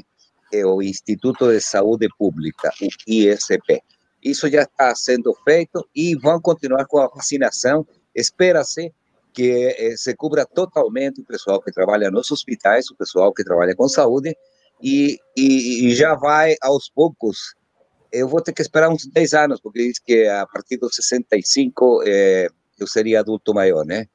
Mas eh, eu vou modificar meu RG para ver se consigo passar essa barreira. Estou com 70. Tá? Olha, quem não está passando bem, quem não está passando bem é o presidente Piera, né? Ele está com quarentena obrigatória, ele e a sua mulher, porque uma funcionária da sua casa, da sua residência particular, pegou o coronavírus e, claro, pela proximidade, ele deve, por obrigação legal, não, não é que ele queira, que está se preocupado com isso, não. Ele tem que ficar de quarentena, né? Então, neste momento, ele está fazendo, está governando o país desde a sua casa, tá? É, isso quer dizer que é possível que a porcentagem de aprovação suba um 0,1 se for assim. Por essa coisa de coitadinho, presidente, olha lá o que está acontecendo com ele, né? E não tem mais novidades que interessem ao Brasil, porque a minha preocupação é essa, né? A única preocupação é para os esportistas saber que a Confederação Sul-Americana de Futebol, sempre tão proclive aos argentinos, e não é bronca contra os argentinos, eles só se aproveitam disso, deixaram a final da Taça Sul-Americana para ser o jogo final contra um time argentino, Defensa e Justiça, é, é, na Assunção, no Paraguai, e não permitiram que o time de Coquimbo Unido, que é um time pequeno, né, que conseguiu chegar na final, eh, disputasse essa, essa última partida aqui na sua própria casa, tá? E mais uma jogada dos paraguaios que já nem me estranha, né? Para falar algo que não seja nem política nem, nem, nem coronavírus, certo? E vamos ver que, que, que vai, né? Numa dessas, o time ganha e vai ser considerado heróis mundiais. Aí o presidente vai sair seguramente dando todo o seu apoio, como já deu para o, o, o presidente eleito do, dos Estados Unidos, né? É, mas a situação continua a mesma, não, não tem muita mudança, só se preocupando hoje os independentes por entrarem na Constituinte, ou, são, são pessoas que não têm partido político, e a direita, como falava ontem, se aproveitando dessa onda toda, sabe, substituindo ministros que querem ser candidatos, tomara que, se tiverem a aprovação que tem o Pinheira, isso daí não vai dar em nada, tá? É isso. Hoje é curtinho. Tá ótimo, curto e grosso. Tá? Muito obrigado, viu, Tebni? Isso. Obrigada, tá Tebni. E, Eu vou colocar os dois aqui para mostrar uma família unida no vídeo, tá aí, ó. Peraí, faltou um tema, Fábio, que, que o Tebni... Fala, Vitor. Hoje começa a discussão da despenalização despenalização do aborto aqui no Chile. O, o Chile tem autorização do. Já está aprovado o, o, aborto em três causais, né? Estupro, Exato. inviabilidade e risco da mãe. Agora está sendo discutida a despenalização do aborto para até 14 semanas. Começa hoje a discussão no Congresso e a bancada feminista no Chile aqui é fortíssima. A gente não tem bancada Bíblia, bala e boi. Aqui a gente tem bancada feminista que consegue até a renúncia da, de alguns deputados quando eles cometem atos que são evidentemente machistas ou contrários a qualquer atitude de respeito às mulheres. Mas é até Olha, 14 semanas, independente do caso, é isso, Vitor? Exatamente. Ou dos casos já previstos? Que, Não, independente do caso, vai tá, essa é a discussão que começa hoje na Câmara dos Deputados, é aborto, independente do caso, até as 14 semanas, dando direito da mulher escolha, escolha do que fazer com o seu corpo. Na prática, é a mesma coisa que a Argentina acaba de autorizar, né? Exatamente é. a mesma coisa que apavora tantos evangélicos brasileiros aqui e demais almas penadas aí que giram em torno do tema, sempre de maneira a garantir que o aborto continue sendo ilegal no Brasil e que coloque as mulheres em uma condição é, subalterna e criminosa, né? Que é um absurdo. Então, vai ser muito bom acompanhar esse processo lá no. Isso, o que, que é isso? É um projeto de lei? É um projeto de lei que está sendo discutido na Câmara, mas aqui eles são rápidos. Aqui, para aprovar um projeto de lei, não demora 10 anos, não. Aqui, daqui a um par de meses, sai, sai voando virar lei. Agora, o Chile é um país tão católico e tudo mais. Você acha que tem condição de aprovar isso aí? Essa não. pressão? Não? Não, não acho. Mas eu acho que tem condição de discutir. Eu acho que tem condição de pressionar. E aqui no Chile, a gente tem eleição presidencial no fim do ano, a gente tem eleição para governador, para constituinte. Eu acho que é o momento ideal para esse tema ser discutido. É, a, discussão, a discussão já é um avanço, né, Vitor? Colocar o tema em discussão acho que já, já faz parte de um processo aí, talvez, de mudança mesmo, né? Porque, enfim, a gente vê as, a quem tem dinheiro vai para as clínicas que a gente sabe que tem todo um esquema. Isso foi matéria do Jornal Nacional há 20 anos, estourar uma clínica em Botafogo. Na época foi até o Vinícius Donola que fez essa matéria, mostrando todo o esquema, por onde entra, não pode ter cheque, não pode ter, mostrou tudo, exatamente o passo a passo uma clínica em, em, lá no bairro de Botafogo. Só que a gente sabe que são pouquíssimas, né? É, é, não é, não é essa clínica que atende, de repente, a, a mulher que não tem dinheiro não vai para uma clínica dessa, e é o que a gente vê aí que acontece, que morre, que vai, né, faz a, em condições sanitárias nada adequadas, né? Enfim. É isso aí. Só, só respondendo, Fábio, antes de ir embora. É, tem aqui uma pergunta do Marcelo Maneschi, deve ser, né? se disse que se o anúncio da saída da Ford do Brasil teve alguma repercussão no Chile. Olha, é, já nada estranha.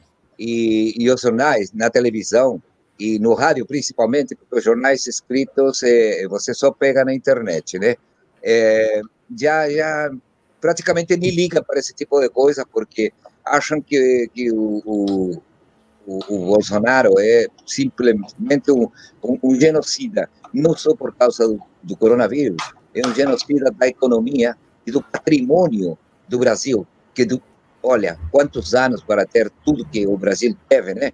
E ele está dilapidando, está matando tudo isso. Mas não se preocupa, Marcelo, que é, é, é mais uma piada e, e os chilenos estão aqui torcendo para esse tempo acabar e que não reste nada do Bolsonaro nem de seus seguidores, né?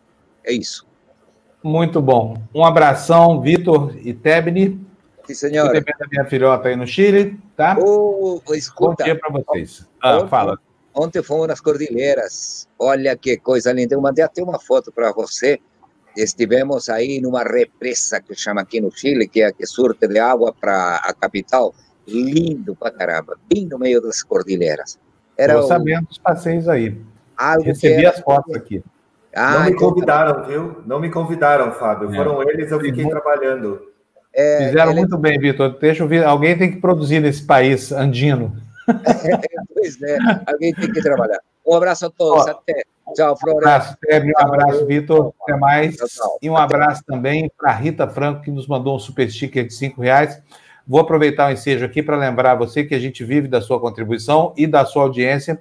Se você quer nos ajudar, traga alguém para a TV Democracia, divulgue o nosso trabalho, é muito sério. A gente trabalha aqui de maneira assim diuturna para restabelecer o espaço da liberdade de expressão e a defesa da democracia. Precisamos muito da sua ajuda. Ajude-nos aqui, fique membro do nosso canal, é, assine o, o, canal, né? Você pode tocar lá no sininho, porque vai receber as notificações, e você acompanha toda a programação aqui da TV Democracia, tá? E, bom, Vamos lá, gente. Deixa eu ver o que, que mais que eu tenho para colocar. Nada, notícia na tela para a gente, fazendo favor. Fernando, só que nós já vencemos aí. Ah, peraí, Marcelo Manes, que está aí dando cinco reais, tá dizendo Fábio Florestan. É, desafio: conseguem sintetizar a importante entrevista de ontem da Jaqueline sobre segurança pública? Bom dia, estou adorando o canal. É, olha, não dá para sintetizar, né, Marcelo? Hein, Florestan? Isso desafia a nossa capacidade é difícil, de síntese. É, não, é, é, é, que ela, ela tem tanta informação e ela fica tão angustiada de estar tá, uh, sabendo o que está acontecendo, né, que uh, ela acaba... Acho que ela precisa de um programa mesmo para ela poder explicar para todos, né, porque ela, ela é uma das pessoas que mais entende da questão da, da segurança pública uh, no Brasil e no mundo. Então, assim, é, a entrevista dela foi importante no sentido, inclusive, de esclarecer que no mundo a, a segurança das pessoas é feita por uh, polícias uh, locais, né? ao contrário do que se faz no Brasil. Né? Uh, e, e a polícia ela tem que ter normas que estipulem os limites, né? e, que, e que, essas, que, que isso tem que, ser, tem que valer sujeito, policial, que não cumpre o que está determinado nas funções dele, ele tem que ser punido imediatamente. E uh, o, o, cidadão tem que saber dos seus direitos e do que uh, cobrar do policial. Ele tem que saber qual, qual é a função do policial, porque senão esse policial vai acabar, uh, por conta de ter as armas e o poder, uh, determinando o que ele bem entender. E é o que a gente tem visto no Brasil, né? Os governantes ficam morrendo de medo das, dos comandos das PMs em todos os estados. E a afronta está sendo feita sistematicamente, teve lá no Espírito Santo, depois a gente viu o mesmo acontecendo no Ceará, né, onde uh, a bravata quase levou a vida uh, de um senador da República. Muito bom. Olha, é, Fernando, slide número 7, por favor. Eu quero agradecer a Jaqueline Vieira Rangel, que nos mandou cinco reais, dizendo bom dia, TV Democracia, melhor noticiário da manhã. Muito obrigado, que eh, a gente faz companhia, viu, Jaqueline? Esse é o grande ativo aqui desse, desse programa e leva um pouco de informação também. Gente, olha, vamos lá, Fernando. Vamos falar um pouquinho sobre essa história da eleição lá na Câmara? Está aí, matéria do jornal o Globo, bancadas da bala e da Bíblia divididas na Câmara, assim como acontece com ruralistas, os grupos temáticos não atuam de forma alinhada na sucessão de Rodrigo Maia. Eu já vou antecipar que está me cheirando traição de lado a lado, hein, Lu? Tá, é o, é o teu barulho, né? É isso, Fá? Era, é que o meu vizinho aqui, eu resolvi mudar para um lugar tranquilo para ficar livre de barulho. Aí tem um cara aqui reformando a casa aqui do lado. Vamos lá, desculpa aí pelo barulho, toca aí, Lu. Vamos lá. Além da divisão entre ruralistas, as bancadas da bala e evangélica, que compartilham pautas em comum com o presidente Jair Bolsonaro, estão divididas na eleição para a Câmara dos Deputados. Bolsonaro está cobrando publicamente apoio de todos os integrantes da Frente Ruralista ao, aspas, nosso candidato, em referência a Arthur Lira. Os grupos temáticos, no entanto, não discutem a possibilidade de embarcarem unidos nas candidaturas de Lira ou do principal adversário, Baleia Rossi. Integrante da bancada evangélica, Sóstenes Cavalcante avalia que não existe na frente esforço nessa direção. Há parlamentares do grupo que são próximos a Bolsonaro e foram importantes na eleição de 2018. Neste momento, porém, os deputados estão dialogando sobre o assunto em instâncias partidárias. Você está sem som. Floresta, quer comentar? Não, vamos em frente. Não precisa. Vamos, vamos, vamos tocar em frente, Fernando. Põe o próximo slide, então, por favor, que é o mesmo assunto. Aí, olha só, o PSL vai analisar a expulsão de deputados pró-Lira, coisa lá na, na, na, no berço do bolsonarismo está feia, né? E diz aí o intertítulo que parte da bancada contrariou a decisão do partido e tentou aderir ao bloco do candidato apoiado por Bolsonaro na Câmara. Lu. A Executiva Nacional do PSL decidiu ontem encaminhar ao Conselho de Ética da sigla denúncia por infidelidade partidária contra 20 parlamentares. O processo, a depender da avaliação da direção da legenda, pode provocar a expulsão dos deputados. A ação é uma retaliação ao movimento de parte da bancada na Câmara que tentou formalizar o apoio do partido a Arthur Lira na disputa à presidência da casa. Rachado, o PSL já havia negociado uma aliança com Baleia Rossi. As representações foram elaboradas pelo deputado Júnior Bozella, presidente do Diretório Estadual de São Paulo. Ele quer a expulsão dos parlamentares e conta com o apoio do presidente nacional do partido, deputado Luciano Bivar. A gente pulou aqui o sexto destaque, eu vou pedir para o Fernando voltar no slide número 6, antes de seguir para o, o 9, é, porque aconteceu um fato ontem lá no Senado, todo mundo viu, né? A, a senadora Simone Tebet se lançou como candidata independente do MDB. Provavelmente isso vai fazer uma grande marola ali, é, porque o candidato do DEM, que é o candidato que é apoiado é, pelo Bolsonaro e pelo, pelo atual presidente do Senado, é, está experimentando ali uma série de defecções. Está difícil emplacar lá o Rodrigo Pacheco, viu? Então, bota na tela para gente, por favor, a notícia, Fernando. Olha aí, ó. Cadê? Nome do MDB no Senado, Tebet diz que buscará independência do Planalto. Não significa compromisso com impeachment, com nada, até porque ela não pode, né? Não é ela que analisa, caso ela venha a ganhar a eleição. Diz o intertítulo, em aceno a Bolsonaro, porém, a senadora fala em relação harmônica o objetivo é frear o candidato Rodrigo Pacheco, que é apoiado pelo presidente da República. Lu. Pressionada pela ascensão de seu rival na disputa pela presidência do Senado, que conta com a simpatia, entre aspas, de Jair Bolsonaro, A candidata do MDB, Simone Tebet, afirmou que vai buscar a independência da casa em relação ao Palácio do Planalto, mas ressaltou que isso não representa oposição. Será uma independência harmônica, foi o que ela disse. Tebet afirmou, é, foi confirmada na tarde desta terça como o nome da, do MDB na disputa à presidência do Senado. A bancada decidiu de forma unânime. A atual presidente da Comissão de Constituição e Justiça vai enfrentar Rodrigo Pacheco, candidato da atual presidência da Casa, do atual presidente da Casa, desculpe, Davi Alcolumbre e também de Bolsonaro. É isso aí, né, Fábio? Tá sem áudio de novo, rapaz. é que ele está fechando por causa da obra. É. Então, é. E eu ainda coloquei um telão aqui na minha frente para facilitar, para ficar olhando para a câmera, que me confunde mais ainda, sabe? Hoje é dia de readaptação, é, aqui cada rotina é nova incrível, é, né? É Fico pensando, né? como o MDB sobreviveu a tudo e a todos, né? Porque o MDB é um partido que foi criado pela ditadura militar para fingir que havia uma democracia no Brasil. Então tinha oposição e situação. A situação era a Arena, a oposição era o MDB. E na hora de compor o MDB, faltou deputado, aí tiraram uns da Arena, puseram lá no MDB, para o MDB ter um número suficiente para poder uh, dar partida uh, do, do parlamento da época da ditadura militar. Né? Ele acabou no, no fim, eh, já quando o Brasil entra numa crise profunda, sendo um partido coxa de retalho, né, com, com, várias tendências de esquerda, de centro, e o movimento das diretas acabou sendo canalizado né, pelo MDB. Ele cumpriu essa função na transição, mas ele continua sobrevivendo. A Arena desapareceu, foi mudando de nome, né? virou PDS, PP, né? Uh, enfim, o, o, o, problema é que uh, você vê esse PMDB, que foi tão importante no fim da ditadura, né, compondo com um tipo que diz que uh, nós deveríamos voltar à ditadura militar e que a ditadura militar pagou, matou pouco. Né? É, tão, é tão maluco o Brasil. Você vê um partido se, se, se ligando né, àquilo que foi contra a, a sua história, né? porque o, o MDB, a partir da, da, da, dos anos 70, tenta fazer uma oposição né? consentida, mas fazer uma oposição dentro do Congresso ao regime militar. Né? E agora está aí, compõe.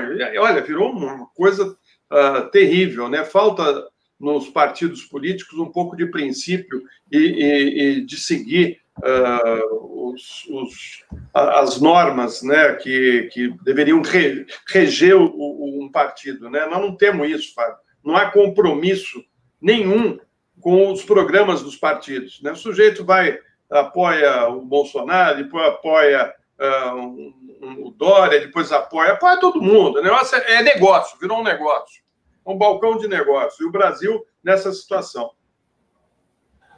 Muito bem, agora eu lembrei de, de abrir o som. Superchat aqui da Beth de Brasília, dizendo: triste esse pensamento retrógrado de que o povo tem que ir para a rua. Século XXI, precisam se modernizar. Crime é crime independentemente do povo.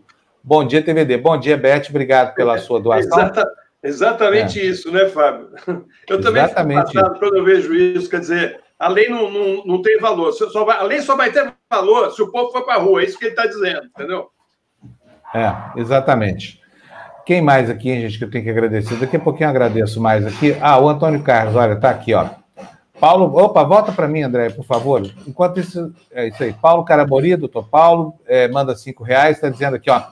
Vamos apoiar a TV Democracia. Muito obrigado pela, pela sugestão e pelo apoio também. É, Sirene Oliveira nos manda cinco reais, dizendo que é um deputado que espancou a ex-mulher. Desculpa, e um deputado que espancou a ex-mulher pode ser candidato à presidência da Câmara? que, que a Sirene está falando aí? Aliás, obrigado, viu, Sirene, por esses cinco mangos aí. Assim, a Sirene está falando do Arthur Lira, né? Um processo de 2006 em que a mulher declara que ficou 40 minutos debaixo de pancadaria dele o tempo inteiro, foi agarrada pelos cabelos, essa coisa toda. E quando chegou lá a mãe dela para apartar a briga, é, ele teria dito que não existe é, crime sem corpo, né? É uma coisa lamentável, também acho sim. Agora, preciso lembrar aqui que ele foi absolvido no final desse processo. Agora, imagino que é a justiça de Alagoas em face de um coronel como é esse Arthur Lira, não é não? Ah, o Antônio Carlos está nos mandando aqui também, olha, um é, dezão está dizendo aqui, olha, como as PMs controladas pelo governo federal, com as PMs controladas pelo governo federal, estaremos no regime de milicianos. Pois é, já pensou que coisa maluca que vai ser isso? Um miliciano na presidência e uma milícia federal do lado de fora da janela, guardando as ordens dele? Que temeridade, hein? Fernando, por falar em milícia, põe o slide número 9 para a gente, por favor. O Florestan já falou disso logo na abertura do programa. Vamos reiterar aqui, matéria do jornal o Globo diz o seguinte: projeto sobre PMs desvirtuou o texto original. Proposta apresentada há 20 anos visava apenas unificar normas das corporações que variavam em cada estado. Nova versão reduz o poder de governador ao prever lista tríplice para comandantes gerais e mandato de dois anos. Mas só falta isso em mandato agora. Imagina, daqui a pouco vamos inventar mandato para ministro de Estado também, viu, Floresta? Vou pedir a Lu para ler para a gente aí. Lu, por favor. O texto atual do projeto de lei que diminui os poderes dos governadores sobre o comando das polícias militares e do Corpo de Bombeiros é uma versão desvirtuada do original apresentado pelo Poder Executivo em 2001. A proposta visava modernizar e padronizar as regras de organização das corporações. A nova redação obriga governadores a escolher comandantes gerais a partir de uma lista tríplice elaborada pelos oficiais estabelece mandatos de dois anos para os chefes das corporações e permite que a PM credencie e fiscalize empresas de segurança privada. Nenhum desses itens estava no projeto original do governo Fernando Henrique Cardoso. O objetivo era unificar as normas para a organização das corporações regidas por leis de cada estado. Bom, agora no próximo slide, slide número 10, a gente não vai comentar isso não, porque nós já comentamos, o Florestan já deu a posição dele, que é igualzinha a minha, então não há que falar nada. Mas isso eu achei um completo absurdo, Florestan. Por mais que o prefeito atual seja reputado como sério, essa coisa toda, isso é uma afronta. Um sujeito que quase matou uma pessoa, cerceando o direito de manifestação, é um troglodita, é, é antissocial. Fala, Florestan. Eu acho o seguinte: essa, isso não é uma matéria, é uma nota ele não ouviu os lados, não ouviu nem o prefeito, nem o acusado. Né? A matéria tá, não é uma matéria, é uma nota. Né? É, mas para e... mim pouco importa. Isso aqui é um absurdo não, não, completo, é totalmente fora de propósito, né? É, eu não sei, eu não conheço esse sujeito. E nem fui. Não, mas foi o cara que bateu, tem imagem, tem tudo, Floresta. O cara é um troglodita é. completo, sabe? Enfim, é um absurdo. Eu acho que a matéria, a matéria, é, a matéria está mal, mal feita, né? E, inclusive explicar o que, é essa fundação, né? É, olha, assim, eu, eu, eu sei, é porque a fundação é uma coincidência, gente. A Fundação Florestan Fernandes é uma homenagem ao pai do Florestan. Tem nada a ver com isso, tem, a fundação não tem nada a ver com isso. Agora, o que eu estou criticando aqui é o ato de um prefeito que pega um sujeito agressivo a ponto de fazer o que fez. Aquela cena é dantesca, sabe? Pegar o cara assim de maneira covarde, sujeito na rua exercendo a sua liberdade de expressão, essa coisa toda, e jogar daquela forma contra o para-choque de um caminhão, sabe, provocando traumatismo. É um absurdo esse prefeito ter nomeado esse sujeito. Assim, vai aqui a minha reprovação cabal dessa história toda, viu? Não tem nenhuma relação com o nome da fundação, não, né? É, que é uma homenagem muito justa. O, o pai Florestan precisa ser homenageado sempre. Ele é, um, é talvez o pensador mais brilhante do Brasil. Não, Fábio, não é, não é homenagem só, é o papel que essa fundação tem na sociedade de Diadema. Né? Por isso que a, a, eu acho que é o prefeito deveria explicar, entendeu? E eu acho que eles deveriam ter ouvido o prefeito, entendeu? É, enfim, é, é, uma nota pouco explicativa. A Folha não, não fez o jornalismo como a gente aprendeu. É só isso é. que eu quero dizer. Muito bom. Vamos para a próxima, então. É, gente, o cara está batendo martelo bem aqui na minha janela. Desculpem, tá? É, é, incrível. O terreno aqui é gigante. Ele vem aqui, bateu o martelinho aqui, ó. Mas vamos lá, vamos para a próxima aí, por favor. Olha só o que está acontecendo lá, gente. No final, todo mundo se encontra, né? No caminho dos, dos, dos desvãos aí. Porque é um absurdo um político qualquer, ainda que para se defender, ainda que usando a lei no limite da sua possibilidade de aplicação, que o caminho, da, da, esse caminho adotado pelo Flávio Bolsonaro, seja reproduzido por advogados do atual prefeito do Rio de Janeiro. Está aí a manchete da Folha de São Paulo. Por favor, põe para gente. Paz usa tese de Flávio e pede foro especial. Defesa do prefeito do Rio recorre à estratégia, estratégia jurídica em duas ações penais a que ele responde por corrupção, por causa é, da conexão dos cargos. O que ele ocupava à época em que foi acusado do crime e o que ocupa agora. É, acho que não precisa nem ler para a gente isso, não, viu, Lu? Vamos para o próximo slide? A menos que o Florestan queira fazer um comentário. Não. Olha, Gente, olha, nós estamos vivendo uma pandemia, temos mais de 200 mil mortos no Brasil. Temos uma situação em que o, o sargento Pazuello lá está perdidinho, feito cego de tiroteio, não consegue marcar uma data para começar a vacinação. E agora ficamos sabendo disso. Olha só o que está nessa manchete. O governo levou três meses para responder a uma oferta de seringa da OPA. Sabe por quê? Porque achou caro demais para botar no avião. Preferiu botar no navio, essa coisa toda, para vir bem devagar. Afinal de contas, não tem ninguém morrendo, né, Bolsonaro? Se fosse, né, se fosse armas, teria comprado rapidinho. Oh. É, a arma vem de, de, de, de, avião a jato, né? Vem de avião de supersônico. E o intertítulo está dizendo: olha, para economizar, o, o, saiba que o sargento Pazuello e o capitão dos infernos estão fazendo economia à custa da sua saúde, da sua vida, viu? Então vamos lá. Para economizar, o Ministério escolheu frete de navio para 40 milhões de unidades de seringas né, compradas no último dia 10 de dezembro. Gente, mas é uma atrás da outra. Lu, essa a gente vai ler inteira aí, porque. É o nosso especialista em logística, não é isso? Nosso, nosso é. ministro, especialista em é, logística. Logística. Uhum. O Ministério da Saúde. Nada, né? É. O Ministério da Saúde demorou três meses para responder à Organização Pan-Americana da Saúde se desejaria ou não efetuar compra de 40 milhões de seringas. Quando o fez, optou pelo prazo de entrega mais demorado, escolhendo frete por navio e não por avião. Desde 8 de setembro, a OPAS enviou orçamentos à saúde que se queixou do preço dos insumos, no total de 4, mais de 4 milhões e meio de, de dólares, aproximadamente 25,7 milhões de reais, quase 11 centavos por unidade, isso corresponde a 60 centavos de reais. O primeiro orçamento previa a entrega por via aérea, o que aceleraria a chegada das seringas ao Brasil já em dezembro, com finalização das entregas em fevereiro. Na ocasião, o orçamento foi avaliado pela Secretaria Executiva do Ministério, que argumentou que, aspas, o preço internacional não estava compatível com o preço ofertado pelo mercado brasileiro, em especial pela alta do dólar, fecha aspas. A pasta decidiu fechar contrato com a OPAS em 10 de dezembro, após novo orçamento apresentado em 7 de dezembro, e optou pela entrega marítima, mais demorada, com previsão de remessa somente a partir de janeiro e sem definição para sua conclusão. O preço final foi fixado em um milhão, mais de 1 milhão e 300 mil dólares, isso equivale a 7 milhões e meio de reais.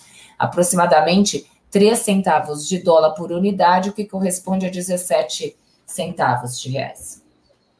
De. Pois é, isso, isso acho que nós precisamos comentar, né, Florestan e Lu? Porque, gente, que absurdo. Três meses para responder, sabe? Sargento Pazuello, como é que faz se um país declarar guerra ao Brasil? Você vai ficar três meses aí esperando para saber se vai a guerra ou se não vai? Ah, não, te respondo amanhã se eu vou aceitar essa guerra aqui. Porque, olha, gente, isso, é, essa doença já matou muito mais gente que a Segunda Guerra Mundial aqui no Brasil, do que a, até que a Guerra do Paraguai, se brincar, hein? Não sei, não. Tem minhas dúvidas aqui se não é a guerra da Covid, que nós estamos perdendo aí por conta desse, desse general. General não, sargento, né? Desse general que bate continência para o tenentão que nos preside. Olha, é, é o, o, número é absurdo.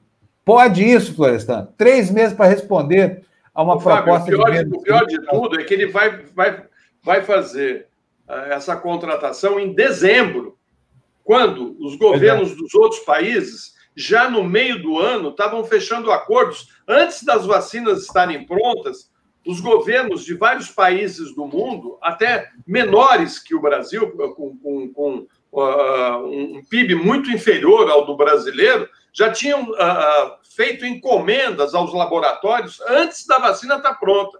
O cara, em dezembro, em dezembro, vai atrás né, das seringas. Olha só que coisa, cara. Também vai comprar seringa, não tem o produto para injetar, como é que faz? Vai servir para quê? Né? Aliás, a economia que ele quer fazer deve ser para usar nos gastos pessoais, nos cartões corporativos, que também ele não quer explicar esses gastos absurdos uh, do, do, da equipe dele, dos ministros, né? que subiu uma barbaridade os gastos com o, o, o cartão corporativo, né? que é bem mais do que o valor que ele está pagando por essas seringas, que vai demorar um tempão para chegar no Brasil. E quando chegar no Brasil, ainda tem que passar pelo porto, certamente alguém vai levar algum, que a gente sabe como é que funciona o porto, né, Fábio?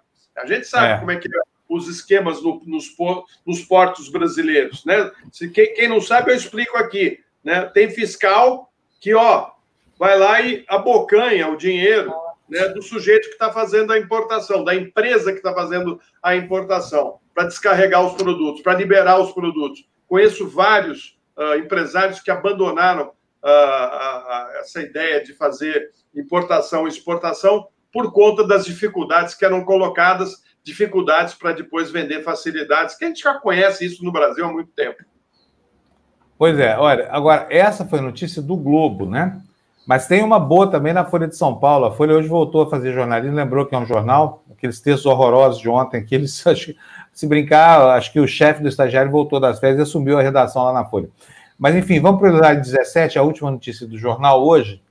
É, Fernando, não deu tempo de dar todas, mas o básico está aí para você. Olha só isso, gente. Saúde pressiona Manaus a usar cloroquina contra a Covid. Bolsonaro disse que foi preciso interferir. O ministro visitou hospitais da cidade. Gente, é um absurdo. Cloroquina é igual água, igual reza, é igual prece de pastor, não adianta nada, não cura ninguém. E o governo federal fazendo isso, gente, é, é crime bravo isso aí. Vai custar caro esse negócio para Bolsonaro, viu, Floresta? E Lu? É.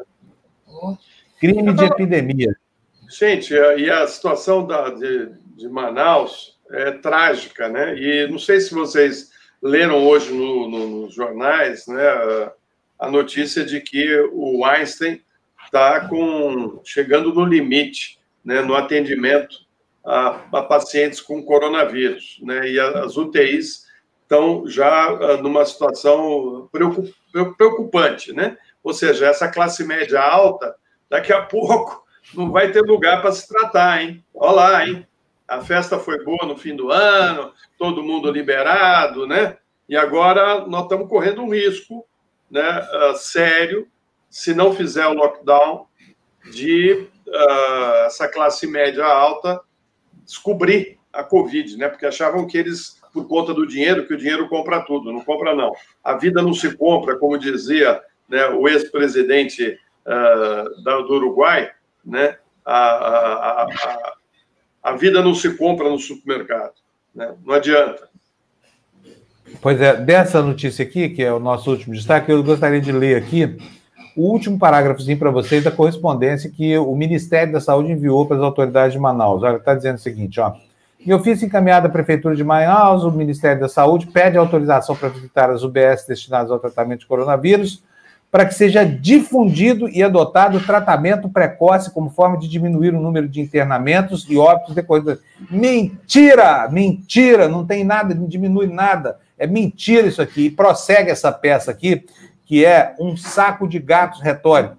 Aproveitamos a oportunidade para ressaltar a comprovação científica sobre o papel das medicações antivirais orientadas pelo. Onde está isso aqui? Onde é que está isso aqui? Qual é a comprovação científica? Não tem um estudo sério no mundo que, que, que, que referente isso aqui, que legitime essa. Isso é um estelionato, essa é uma fraude louca do Ministério da Saúde e dos criacionistas que estão lá, todos lá, tentando fazer com que Deus controle a situação que está completamente fora de controle, inclusive dos homens. É um absurdo isso. Um, um, sargento como esse, que é reputado como um grande. Meu, ainda bem que o Brasil não tem guerra.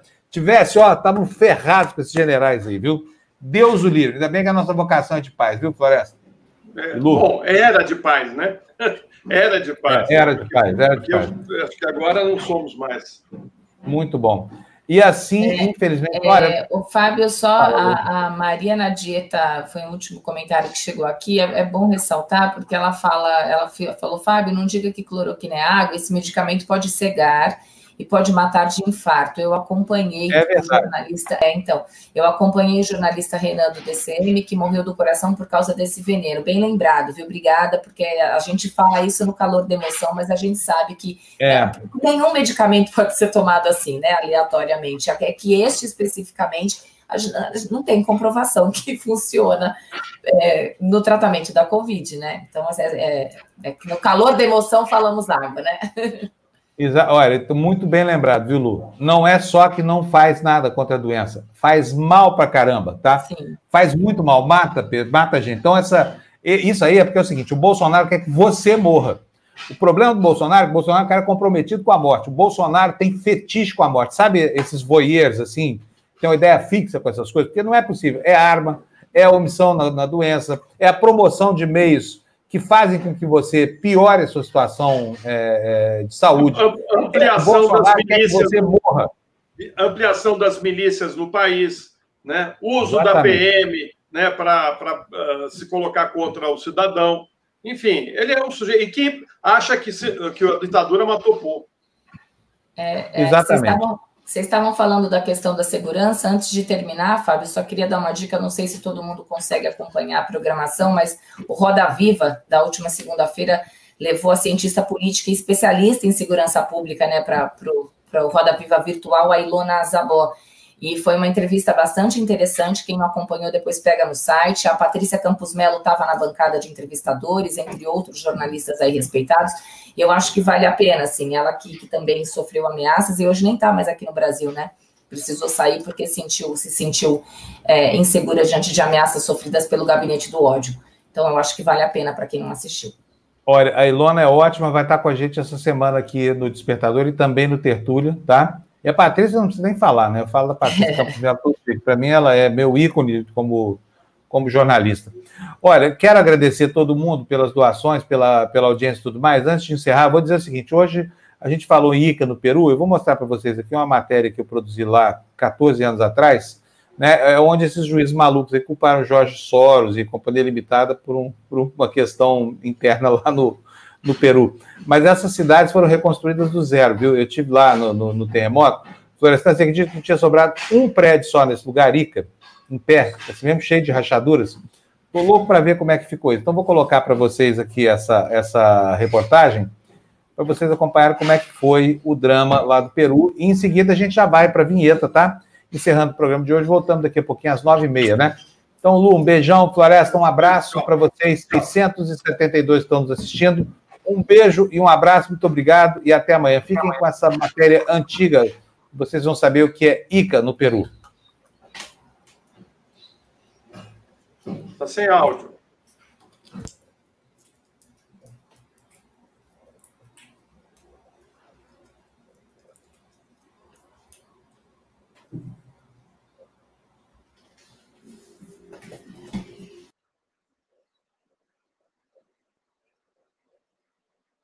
Continua sem áudio, Fábio.